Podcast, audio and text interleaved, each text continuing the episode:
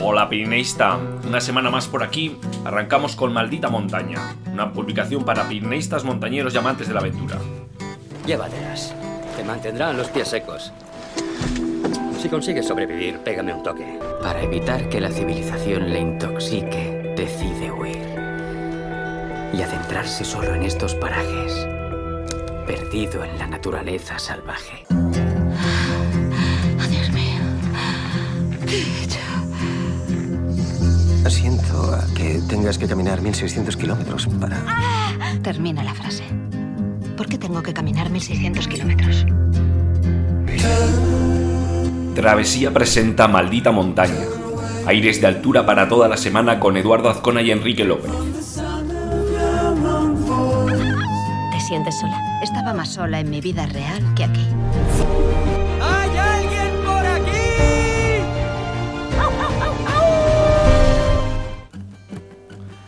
Bueno, bueno, ya se está moviendo todo. Ha llegado sin duda el verano. El calor, nos quitan la mascarilla en exteriores y a los más afortunados les llegan las vacaciones. Somos un hervidero de planes. Algunos duermen pensando con ruta y otros simplemente lo hacen despiertos. Y todo ello se nota en las múltiples conversaciones que están surgiendo estos últimos días, muy interesantes y que darán sin duda para mm, en un, en un cercano futuro pues nuevos artículos. Eh, Yo ya me estoy calzando las botas para explorar algunos de los lugares que nos estáis proponiendo. Hace unos días eh, Julio nos hablaba de una ruta eh, que tenía planificada de tres días en los valles occidentales. Bueno, Julio, estoy viendo ahora el mensaje que nos mandaba. Eh, era algo así como, bueno, eh, estamos planteándonos hacer esta ruta en tres días, nos mandaba el, track, que atraviesa parte de la GR11, para que, bueno, no- eh, diéramos nosotros nuestra opinión sobre la dureza y la posibilidad de hacerla en tres días. Bueno, él ya, ya comentaba, ¿no? Es bastante exigente para hacerla en tres días, pero es el tiempo del que disponemos. Este es uno de los de los puntos normales, ¿no? Que, que, bueno, al final el tiempo del que disponemos pues es el que es y, bueno, pues a veces somos ambiciosos, ¿no? Con las rutas. Entonces dice, ¿no? Y la alargamos un poco para hacer la etapa de la senda de Camille a Arlet y después de allí a Oza en vez de ir directamente desde Somport a Oza. Bueno, os voy a comentar un poco cuál era la ruta que proponía Julio. Una primera etapa de Sompor, Arlet a Oza, pasando por, por el collado del castillo de Acher. Ahí, bueno, inicialmente teníamos la duda de si, si el objetivo era también ascenderlo. Luego ya hemos ido conversando con, con Julio y bueno, y luego os iré comentando, ¿no?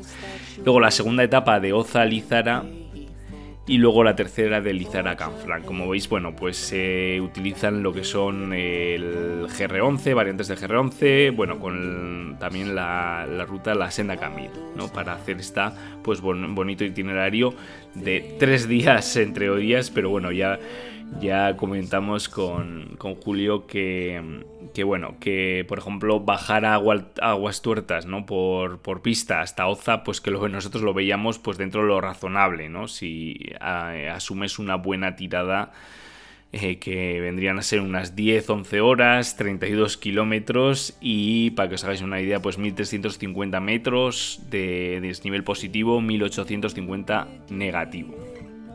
En ese caso, bueno, con eh, la opción era eh, que nosotros proponíamos era bajar, la que era bajar por la pista de Oza. eh, suponía una madrugar, asumir la paliza de ese día y bueno, pues para la hora de comer ya nosotros calculábamos que puedes estar tranquilamente en Arlet y después, bueno, tienes toda la tarde pues para bajar hasta Oza por la pista y una opción que veíamos más viable. Luego hablamos con Julio y nos decía, bueno, vamos en grupo, eh, no tenemos la idea de pernoctar o de, dormir en, sitios preparados, ¿no? Tenemos la opción de hacer vivac, bueno, entonces la verdad que las opciones pues se multiplican, ¿no? Y lo que puede ser una etapa muy dura, pues bueno, ya se puede ir suavizando, pues eh, acortándola y dejando parte del trecho para el día siguiente. Bueno, y como os decía, dándole vueltas, dándole vueltas ¿no? a las alternativas que, veíamos. Una era la que os comentaba de bajar por la pista. fueron surgiendo pues otras rutas de tres días en, la zona. La verdad que, que fijaros que utilizando la ruta del GR11 y variantes, pues encontrábamos pues hasta cuatro alternativas y, bueno, seguro que alguien de los que aquí nos me estáis escuchando pues ha hecho alguna de ellas. Fijaros, opción 1, Sompor, Arlet, Oza primer día. Segundo día, Oza Lizara. Tercer día, Lizara Canfrán Sompor. Esta es un poco la, opción que nosotros proponíamos a, Julio. Pero bueno, tenemos otra opción, otra alternativa. Día 1, eh, Borda Bisaltico, Aguas Tuertas. Día 2, Aguas Tuertas Estanés, Valle de Sarrios, Lizara. Y día 3, Lizara Bisaltico. La borda de Bisaltico de nuevo. Opción 3, día 1, borda de Bisáltico, Aguas Tuertas. Eso el primer día. Día 2, Aguas Tuertas Estanés, Valle de Sarrios, Lizara. Día 3, Lizara, borda de Bisáltico. Y la opción cuarta que teníamos era Día 1, Oza Candanchú por el GR11 antiguo. Día 2, Candanchú Lizara por el GR11 nuevo. Y día 3, Lizara Oza. Bueno, en este, aquí estamos hablando de GR11 antiguo, GR11 nuevo. Bueno, pues en esta zona el, GR11 tenía un, itinerario y bueno, en las nuevas actualizaciones pues se fue se fue cambiando, ¿no? Con lo que, pero bueno, los senderos ahí están y para hacer estas rutas circulares de, tres días, pues nos vienen de perlas, ¿no? A todo esto, bueno, eh, ya veis la de, la de opciones que hay en la zona para eh, rutas de, tres días, ¿no? Y en un ambiente que, fijaros, bueno, Julio nos dijo que, que al final hicieron eh, bueno, el pasado fin de semana la, la ruta y, que bueno, al final hicieron pues eh, la primera etapa de Sompor Arlet, refugio de Aguas Tuertas, segunda etapa refugio de Aguas Tuertas, Collado de Acher, Oza, Gabardito, refugio de Lizara. Y tercera etapa Lizara, Canfrán por la antigua GR11 y nos comentaba ¿no? Eh, que una travesía preciosa con unas vistas impresionantes que muy poca gente por la zona eh, la verdad que yo creo que tendemos a, focalizarnos en determinados lugares y esta zona pues parece que se escapa ¿no? a la masificación. Y bueno, que observaron todo tipo de fauna autóctonas, eh, sarrios, marmotas, zorros, ardillas, buitres, quebrantahuesos también. Y que les pareció excesivamente dura eh, la segunda etapa, unas 28 kilómetros con más de 1500 metros de desnivel positivo. Entonces, bueno, su recomendación era reducir la segunda etapa o prolongarla un día. Pero bueno, según Julio, una travesía indispensable, además con el monte totalmente verde como, es, como está ahora, ¿no? Eh, a principios de verano. Pues bueno, aquí tenéis diferentes alternativas para eh, rutas de tres días en los valles occidentales. Bueno, ya sabéis que nos podéis eh, plantear cualquier consulta, cualquier recomendación eh, en, el correo info arroba o podéis mandarnos un audio al, al WhatsApp del teléfono 687 21 21 13 a ver, aquí hago un llamamiento a, los más valientes que nos manden un audio. Bueno, eh, decimos un audio pues porque, bueno, da juego pues para que lo podamos también compartir aquí en el podcast, ¿no? Y bueno, nos tenéis en las redes sociales, como sabéis, tanto en bueno, en todas. Eh, Instagram, Facebook, Twitter, allá nos vais a encontrar siempre dando guerra. Así que bueno, eh, son lugares de comunicación, canales de comunicación y ahí nos tenéis para lo que queráis. Bueno, como, sabéis, eh, en este podcast lo que hacemos es un repaso eh, al boletín que mandamos todas las semanas. Ya sabéis que os podéis eh, apuntar y recibiréis pues, este boletín en el que, de alguna manera pues, compartimos artículos, recomendaciones, algún juego, ¿no? y que enviamos todas las semanas Eh, y que en esta ocasión, bueno, pues que el artículo que abre el boletín eh, se titula así, ¿no? Transpirenaica, más que una travesía de montaña. Bueno, este es un, artículo que, escribió que escribió Roberto Hernando y que os solemos eh, compartir por estas fechas. yo creo que el, año pasado también lo compartimos. Eh, bueno, porque bueno, ahora estamos ya todos eh, calzándonos las botas. Eh, muchos de vosotros pues estaréis ya con, las reseñas del GR11 y estos testimonios ¿no? de, personas que lo han hecho y lo que ha supuesto para ellos. fijaros que, que Roberto pues lo hizo en solitario y, bueno, eh, según dice él, pues sin mucha experiencia en montaña, ¿no? Y a lo largo de todo este artículo, pues nos habla de lo importante que, fue para él la travesía, de cómo la organizó y qué, recomienda, qué nos recomienda, ¿no?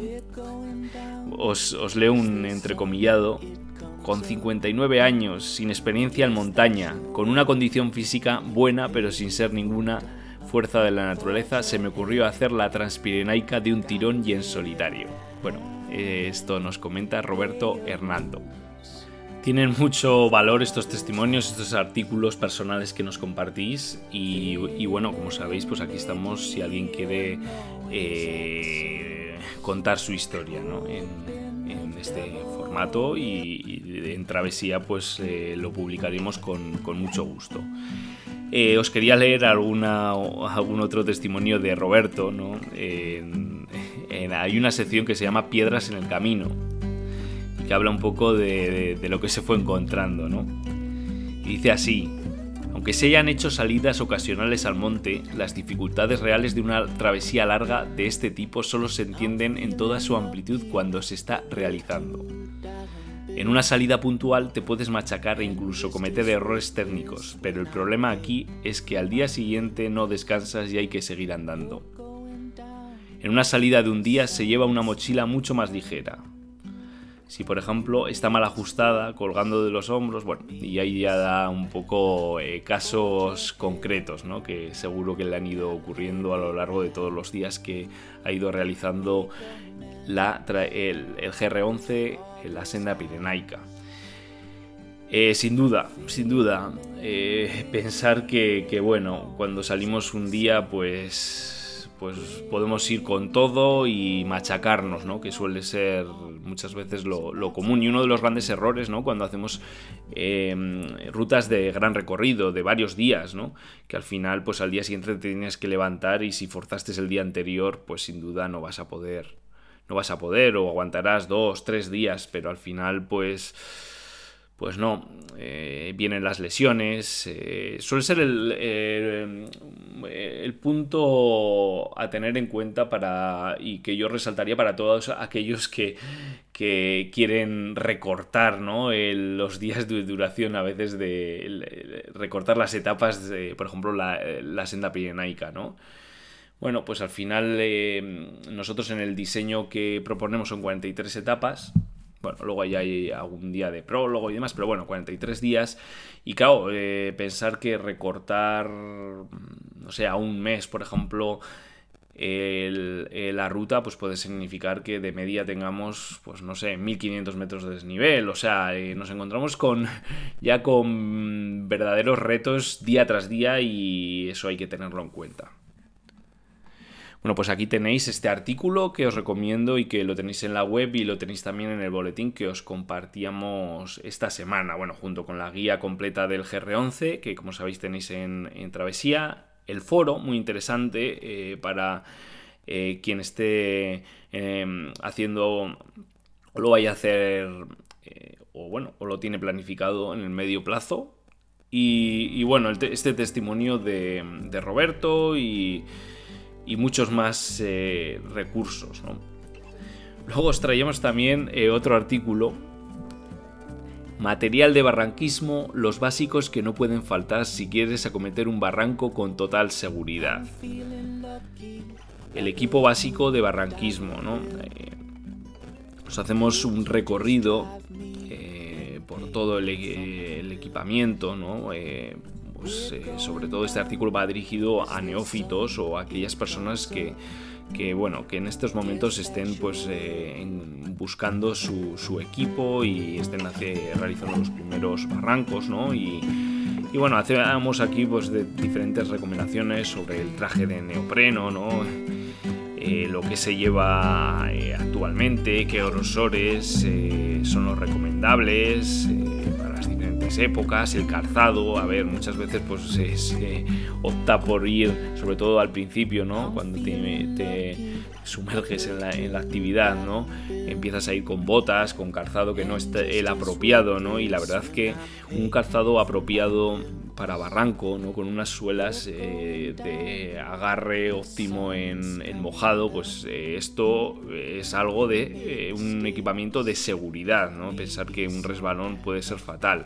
Entonces el calzado es muy importante, el casco sin duda, un casco homologado, con, bueno, con agujeros de abertura pues para que se evacúe el agua.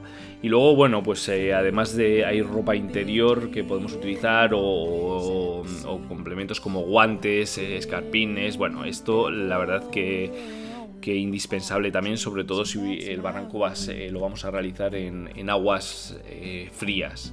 Un arnés apropiado para realizar barranquismo. Bueno, el, el, arnés de barrancos o de espelio pues es especial con, con culera, ¿no? Y y, bueno, pues eh, podemos utilizar otro arnés, pero bueno, en cuatro días lo vamos a tener destrozado y ya no lo vamos a poder utilizar para las actividades de escalada, por ejemplo, si ese arnés eh, lo utilizábamos inicialmente para ello.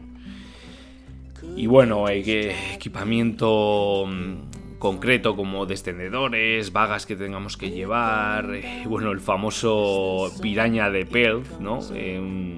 Descendedor que se utiliza mucho en barranquismo, la cuerda, eh, recordar que sea semiestática, eh, de longitud en función del, barranco que vayamos a, realizar, cabos de anclaje que tendremos que llevar, y, bueno, mosquetones de seguridad, de un eh, tipo HMS, y luego, bueno, a unos otros mosquetones de otro tipo. Mochila para llevar todo el equipamiento. Eh, recordad que las mochilas son también diseñadas para el barranquismo. Y si queremos que algo no se nos moje, no se nos moje, pues tendremos que llevar un bidón estanco, bolsa estanca o caja estanca, ¿no? Que tendremos en diferentes volúmenes, ¿no? Por ejemplo, de 3-6 eh, litros pueden ser las más eh, apropiadas. Y otros materiales eh, también que tendrán que ir en la mochila, pues es un frontal, un silbato. Silbato es el elemento de seguridad, ¿no? Para comunicarnos en estos ambientes ruidosos de agua. Una navaja, un encendedor, pero también manta térmica, eh, material para equipar también, que muchas veces no se lleva. Y bueno, pues eh, los barrancos son, son ambientes muy cambiantes y depende de la altura del agua, por ejemplo, pues igual tenemos que colocar algún algún punto de, de anclaje, ¿no? El móvil, por supuesto, eh, un botiquín y luego la guía del, barranco, una reseña, ¿no? Un mapa. Eh, podemos llevar también un GPS, aunque tener en cuenta que en el interior de los barrancos no, nos, no va a funcionar. Lo normal es que no funcione, ¿no? Porque no tiene señal bueno, brújula, ropa seca y alimentación. Tenemos que estar eh, alimentados e hidratados porque la actividad de barranquismo pues, requiere un gran o supone un gran desgaste calórico. Bueno, pues este es eh, el segundo artículo que os traíamos esta semana y lo completábamos con una ruta. Una ruta en peñas de las 10, las 11 y mediodía desde el refugio de Lavasar. Esta es una ruta eh, tipo raqueta eh, a los picos que cierran por el norte del circo de Libón de Plan, desde el refugio libre de la Basar. Lo vamos a cometer. El acceso en coche por pista de Saravillo, 14 kilómetros, aunque en algunos puntos puede estar eh, de acceso dificultoso para el coche, dependiendo de qué coches. Las peñas de las 10, las 11 y mediodía están situadas al norte del macizo de Cotiella y conforman pues un hermoso cordal de picos que cierran por un lado el circo donde se encuentran el Bon de Plan o el Pas de la Mora. Y por otro lado caen hacia el valle de Chistau y la localidad de Plan. Bueno, pues aquí tenéis esta ruta eh, con eh, su track, eh, la información, bueno, lo tenéis descrito con todo detalle pues para, podéis, para que podáis acometer esta ruta. Y bueno, llega el momento en el que os proponemos un juego. Buscamos este lugar. Ya sabéis que cada semana buscamos un lugar de los Pirineos y os facilitamos una fotografía y unas pistas, ¿no? Y os preguntamos, ¿eres capaz de averiguar qué es lo que estamos buscando? Bueno, en este caso, bueno, pues vemos una senda por un ambiente pues muy verde. Eh, una chica bueno, va caminando, al fondo se ve un pueblillo con una carretera y al fondo, fondo, un pico, como que resalta frente al terreno por el que va caminando, ¿no? De, ondulado, ¿no?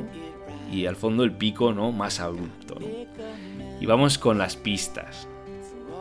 Bueno, entre las cumbres de Nuria y el Mediterráneo, los Pirineos extienden una serie de montañas por debajo de los 2.000 metros de contornos cada vez más amables. Entre estos picos, uno de los más sobresalientes es este, que aparece de fondo en la fotografía. ¿Lo reconoces? Y ahí van las pistas. La primera, en el descenso del collado de Jens a Moyo, en plena senda pirenaica, destaca al fondo una montaña de atractiva silueta, ¿Cuál será? Y la segunda pista, aunque el Pirineo ya no tiene la fuerza de otras comarcas como la Cerdaña o el Ripollés o la Garrocha, donde se sitúa nuestra montaña, esconde en su interior un paisaje abrupto de afilados picos y profundos barrancos. Bueno, pues esta es, este es el lugar de esta semana y bueno, ¿cuál fue el lugar de la semana pasada? El pico que buscábamos no sé si lo habréis acertado, es el Aní o Auñamendi, la montaña más alta del macizo de Larra y la primera en superar la barrera de los 2500 desde el Océano Atlántico. Es una montaña de líneas sublimes, una pirámide perfecta que domina la gran meseta cástica de Larra como si de un glaciar petrificado se tratase. Es una ascensión imprescindible en la zona, es un ambiente cárstico, eh, la verdad que, que imprescindible como decimos. Bueno, y como sabéis, eh, la última sección, bueno, la última sección o cómo cerramos el podcast es con la sección las noticias e historias más destacadas de la semana, ¿no? en las que os compartimos pues eh, diferentes noticias pues para que estéis al día del panorama tanto montañero como lo que está ocurriendo en los Pirineos, ¿no? Siempre desde el punto de vista de, de nuestra afición, ¿no? La montaña. Eh, os preguntaba, ¿no? Eh, ¿Habéis visto el vídeo del desprendimiento en la ladera del balneario de Panticosa? Bueno, pues esta semana eh, ha ido circulando un vídeo que no sé muy bien quién lo captó, pero bueno, fue muy hábil y muy rápido con el móvil y se ve, bueno, pues por cómo por una ladera de, del entorno del balneario de Panticosa, bueno, pues hay un desprendimiento, es una gran roca de gran tamaño que se precipita pendiente abajo, bueno, con un gran estruendo y bueno, acompañado de todo tipo de materiales, polvareda. Eh, por suerte no ha habido ninguna desgracia y se ha quedado todo pues en un susto y Dios, en el boletín bueno pues tenéis el, vídeo también lo compartimos en, las redes sociales eh, ahí, ahí, lo tenéis eh, para quien no lo haya visto aún luego a debate ¿no? Están bien, bien graduadas las vías de escalada multipitch. Multipitch es, bueno, vías de, de varios largos, de dificultad, digamos. ¿no? Eh, bueno, esto viene al hilo de, de un, el debate que ha lanzado el, escalador belga. Eh, Ser que bueno, que él tiene en su haber pues algunas de las vías largas más duras del mundo y lanza este debate. Es una persona que con una trayectoria que como para poder lanzarlo, ¿no? Digamos. Bueno, y comenta pues que a su parecer las vías largas de Europa pues están sobregraduadas. Según él, deberían graduarse los largos como si estuvieran en el suelo. ¿No? Que igual, pues digamos, un 8 a, a 100 metros eh, después de una buena tocata de escalada, pues, pues no es lo mismo como si está a pie de suelo. Pero bueno, él dice, deberían eh, graduarse como si estuvieran en el suelo. Y bueno, para la comunidad escaladora se ha pronunciado desde algún comentario como no estarás demasiado fuerte o deberías o debería existir una graduación general de la ruta. Digamos que no se gradúen todos los todos los largos, sino que se gradúe el, el global de la ruta, ¿no? Luego os traíamos la noticia de que Sayid Satpara, hijo de Ali Satpara, y último que vio con vida a su padre Ali, eh, junto con eh, Juan Pablo Mor y John Snorri, en el K2 este invierno, pues vuelve al K2, ¿no? junto al canadiense Elia Saikali, que también formaba parte de la fatídica expedición. Sayid tuvo que darse la vuelta en ese momento eh, porque tenía por problemas y el día que desapareció su padre. ahora eh, su objetivo es encontrar respuestas y, dar con los cuerpos. Y por último, bueno, os traemos ya una bueno, noticia, eh, una historia, eh, un nuevo documental. 214 3000 en 44 días y sin comodidades. Esta fue la, aventura de Iván Rouco y Íñigo Irureta Goyena, eh, recogida en el documental Granito Buffett, Vagabundos Pirenaicos. ¿no? La cinta narra la vivencia eh, de ambos, eh, la logística previa de depósitos para cometer esta, esta, aventura y bueno, el estilo, el material utilizado. se ha presentado en Villanúa y País Vasco y en otoño pues, se prevé que circule en conferencias pues, en Zaragoza, Segovia, Huesca o Andorra. Eh, simplemente ver el tráiler da una idea de la hazaña y os lo hemos eh, dejado en el boletín y podéis, podéis verlo. Y bueno, por último, eh, ya para despedirnos, como sabéis, bueno, cada semana os traemos una fotografía, la foto de la semana, ¿no? Ya sabéis que podéis compartirnos, compartirnos vuestras fotografías etiquetándonos en Travesía Pirenaica y, o compartiendo con el hashtag Travesía Pirenaica. En este caso, bueno, pues nos hemos ido al, Valle de Aguas Tuertas, ¿no? Eh, como hemos comentado también al inicio del podcast, ¿no? Y es, eh, sin lugar a dudas, pues uno de los valles más bellos del Pirineo, lo podéis ver en la foto. Eh, una serpiente rojiza ¿no? que va serpenteando por el valle y os dejábamos también el enlace a la etapa en cuestión del GR11 por si alguien se, anima. Eh, bueno, eh, con esto ya nos despedimos. Eh, como siempre ha sido un placer. Nos vemos la. o nos escuchamos la próxima semana. Y bueno, que nos contéis cosas. Ya sabéis que nos tenéis en info en el teléfono 687 21 21 13 y en las redes sociales. Un placer, como siempre. Y como decía Jack Kerouac, porque al final no recordarás el tiempo que permaneciste en la oficina o arreglando tu casa, ve y escala esa maldita montaña.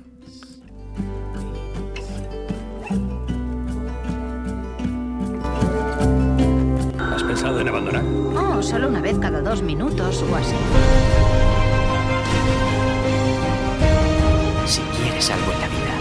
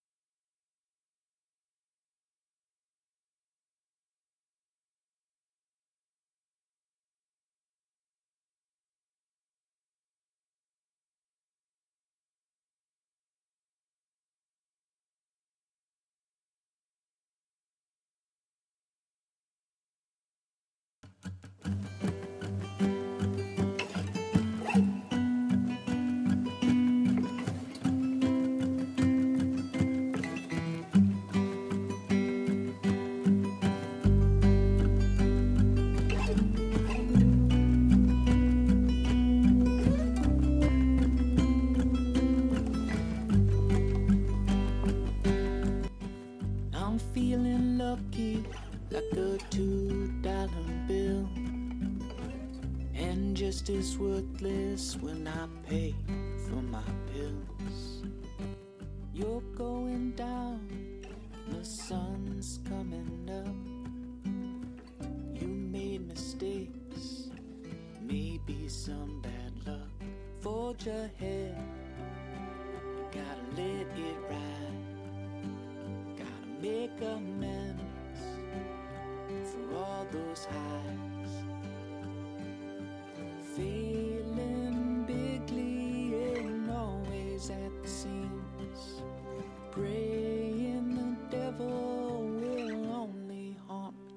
Dreams, and that's my word.